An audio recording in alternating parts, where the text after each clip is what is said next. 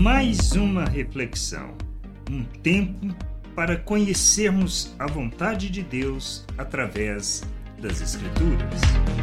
Tomando o lugar de Deus. Na situação de Pedro, o que vemos é uma atitude natural de querer resolver o problema sem entender os processos, como podemos ler em João 18, versículo 10 e 11.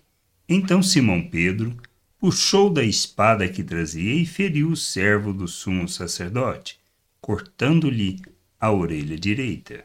E o nome do servo era Malco. Mas Jesus disse a Pedro: Guarda a espada na bainha. Por acaso não beberei o cálice que o Pai me deu?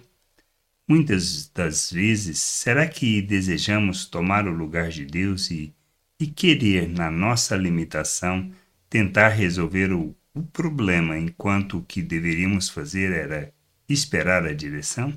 Temos que entender que não podemos atropelar os processos, mas pedir por discernimento para saber como e quando agir, para não fazermos o que Pedro fez, quase atrapalhando a direção que o Senhor tinha. Assim como Cristo muitas vezes é o que devemos fazer: alertar e chamar a razão para que não tomemos o lugar de Deus na solução, tornando-nos um problema.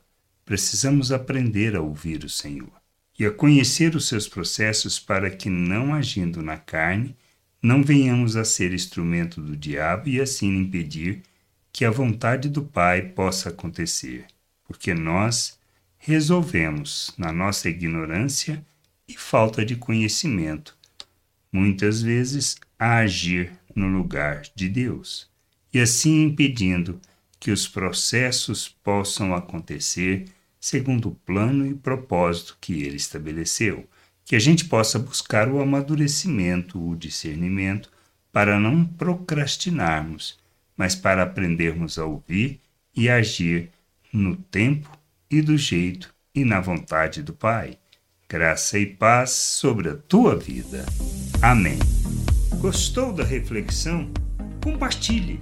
Não deixe de ler as Escrituras.